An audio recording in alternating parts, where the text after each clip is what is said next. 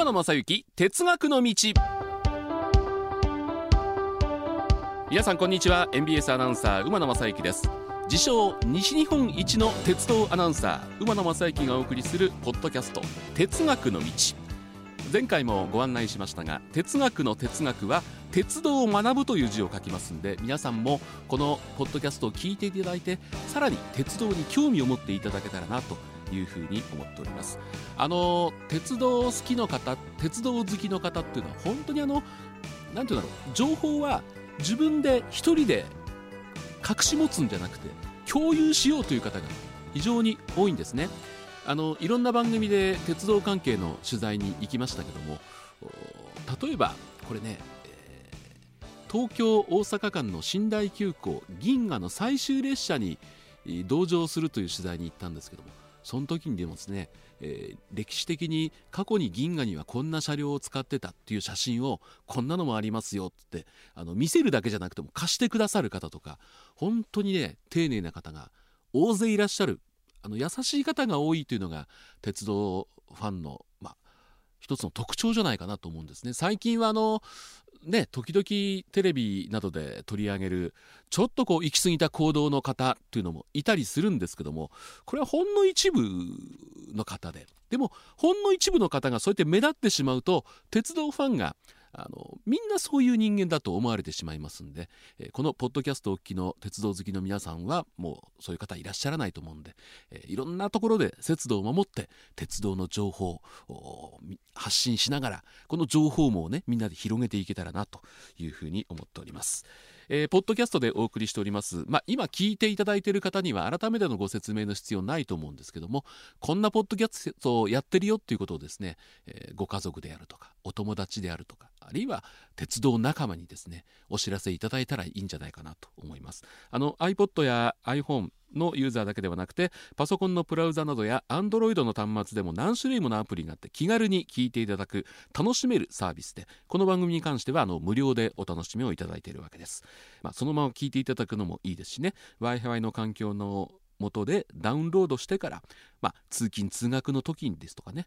あのいろんな状況で聞いていただけたらいいかなと。馬のお前に言ってることは違うぞという指摘も当然ありですし、えー、さらに私が話した話を膨らませていただくということもありですしね、えー、毎週できる限り更新をしていっていろんな情報を出していきたいなというふうに思ってるんですが今日はあの MBS のラジオのスタジオで喋ってるんですけどもまず余裕ができてきたらいい陽気になりましたんで、えー、ちょっと後ろに鉄道が走る音が聞こえるとこで鉄道を見ながら今ね考えてるのがこれかつて福島アナウンサーの番組あの夜中に福島信弘の「お構いなく」っていう番組をやってたんですけどもなんか鉄道の話できませんかということで、近鉄の大和西大寺の駅に行きましてあそこはですね近鉄の奈良線と京都線と橿原線と複雑に入り混じっててものすごいポイントが複雑なんですね。そうするとそこのポイントを渡る車輪の音ですねゴトカタカトゴトゴタっていう普通にはないような音がする。からぜひ行こうっつって連れてって、まあ、福島軍はほとんど興味を示さなかったんですけども、まあ、こういう、まあ、ラジオですよね。音の世界。ならではのポッドキャストにできたらいいのかなというふうにも思ってるんですね。あの塚本駅からちょっと西に行きますと大阪駅をショートカットするあの宮原貨物線というのが合流するところあそこデルタ地帯三角形になってるところそこが見られる建物を借りましてビルを一室をそこからの放送っていうのもねかつてやったことありますんであそこは回送列車のサンダーバードが通ったりとか貨物列車が通ったりとかあ本当にワクワクするところだったんですがそういう外からお話をできたらいいかなというふうにも思いますし私自身も皆さんに自慢できるような鉄道の知識をですねどんどんどんどんこれからあのもっともっと蓄えてご紹介できたらいいかなというふうに思っています。皆さんからの情報というのもね当然必要ですんで、えー、郵便番号 530-8304MBS ラジオ馬田正幸哲学の道までお便りお寄せいただければと思いますしあのツイッターもフォローしていただきますとここに更新していろんな情報を出してきて私の数多くの鉄道写真なんかも出せたらいいかなというふうに思っております。アットマーク馬鉄 1179MBS アットマーク UMATETU 1179MBS です。1回目。ダイヤ改正の話。まあ、新幹線が3分早くなった新幹線が非常に東海道区間では増えるよという話をしたんですけども第2回、えー、今回はですね JR 西日本、まあ、JR 西日本ってももう範囲は広いんでまあ我々大阪に住んでますんで大阪で仕事をしてますんで京阪神に関していろんなお話をしていこうかなというふうに思うんですけども全国各地のこの春のダイヤ改正を見てみてもやはり昨年からのコロナ禍で、えーまあ、乗客が数が落ち込んでるということもありましただいたい今までのダイヤ改正っていうのを見るとスピードアップとか本数が増えますとかいうプラスプラスの材料のダイヤ改正が多かったんですが今回は全国的に見てももちろん増えたものもありますけども減ってしまうものっていうのがかなりありましたですね。でまあ大阪駅に行って1時間に1本あるいは1時間2本の時もありますけどもあのサンダーバードが出発していくシーンというのは僕大好きでちょうど阪急の梅田駅から JR の大阪駅に行く時に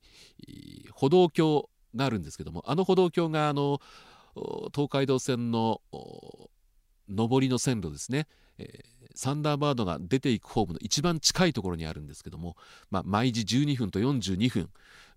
ここをサンダーバードが出てくシーンっていうのがね大好きですね。かつてはトワイライトエクスプレスが走ってた時なんていうのは電気機関車特有の汽笛を鳴らしてそれも長い汽笛。別れを惜しむようなピーっていうあの汽笛を鳴らしていくシーン。1日に1回だったんですけども。もっと前で言えば寝台特急が走ってた時日本海、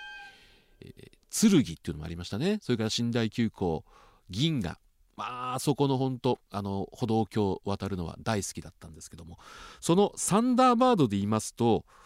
臨時列車に格下げになってしまったという列車が相当多くてですね。上下合わせて1 2 3 4 5 6 7 8本がこれ臨時列車になってしまった。あの昨年もですね結構臨時列車になってしまった運休しているというサンダーバードが多かったんです。9時台に主要駅しか止まらない新大阪出ると京都福井ちょうどね福井に出張だったんで止まる駅の少ないサンダーバードを狙ってインターネットで探したんですけど何回やっても出てこないんで時刻表を見たら臨時列車になってしまってた。で結局、あの多くの方に利用していただくためにはあ停車駅の少ないものを運転するよりも停車駅多いものを運転しておいた方が多くの方に便利に使っていただける。ですよね。当然止まる駅が多い方が利用される方多くなるわけですから。ですからちょっとこの北陸と大阪を速達で結ぶというサンダーバードが減ってしまったんですけどもいつになったら戻るかなね。本当に特急に関しては減量のダイヤ。あの北陸方面で言いますとあのダイナスターという特急も走ってるんですけどもこれも運転体制がちょっと本数が減ってしまったというダイヤ改正になりました。特急の本数が増えたっていうのはあんまりなくてうん。例えば JR 神戸線に楽々播磨という特急が走ってますけどもこれは本数は増えないんですけども今の大阪姫路間から新大阪姫路間に1駅運転区間が伸びた、まあ、これはプラスの要素があってよかったなというふうにも思ってるんですけども、まあ、全体的に言うとそうだな、うん、コウノトリが西宮名塩に止まる列車が増えた。でもねあんまりね特急は停車駅を増やしてほしくないな。昔の急行みたいな停車駅の特急って多いじゃないですか。まあ JR は大体ね特急っていうのは特別急行の略なんですよ。特別な急行が特急なんです。なのに急行がない。これおかしくありません？やっぱり急行があってこそ特別急行特急だと思うんですけども、まあ、現在定期運転されている JR の急行というのはないわけでまあ、こんなことをここで声高に言っててもしょうがないんですけども。そうなんです。あの阪急も京都線でいうと急行ってないんですよね。なのに特急がある。僕はやっぱ急行がないとこに特急があるのはおかしいという考えなんですけども。これについてまあ多くのご意見があると思いますんで皆さんから聞かせていただいたらいいかなというふうに思っています。あと JR 西日本からま関東でもそうですけどもやっぱり終電時刻の見直しということが今回行われました、えー、ごめんなさい。ちょっと大阪を中心に考えさせていただくんですけども大阪を中心に考えた場合 JR 京都線京都方面行きが25分終電が早くなりました。そして高槻行きは21分早くなりました。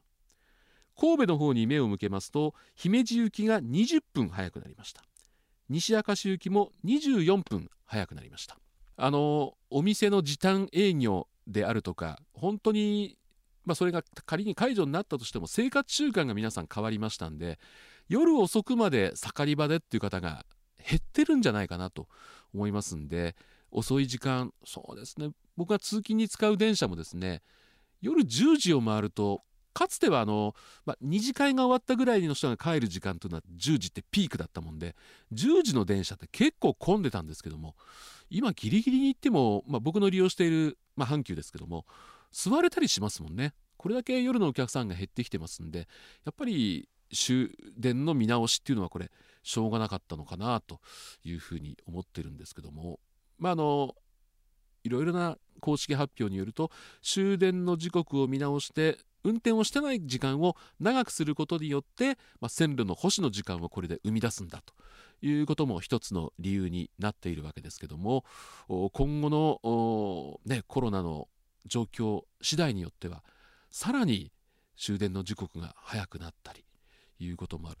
始発の時間が遅くなるっていうことはあまり考えられないのかな。やっぱり朝仕事でどうしてもっていう方がいらっしゃるんで始発の時刻をちょっと遅くということは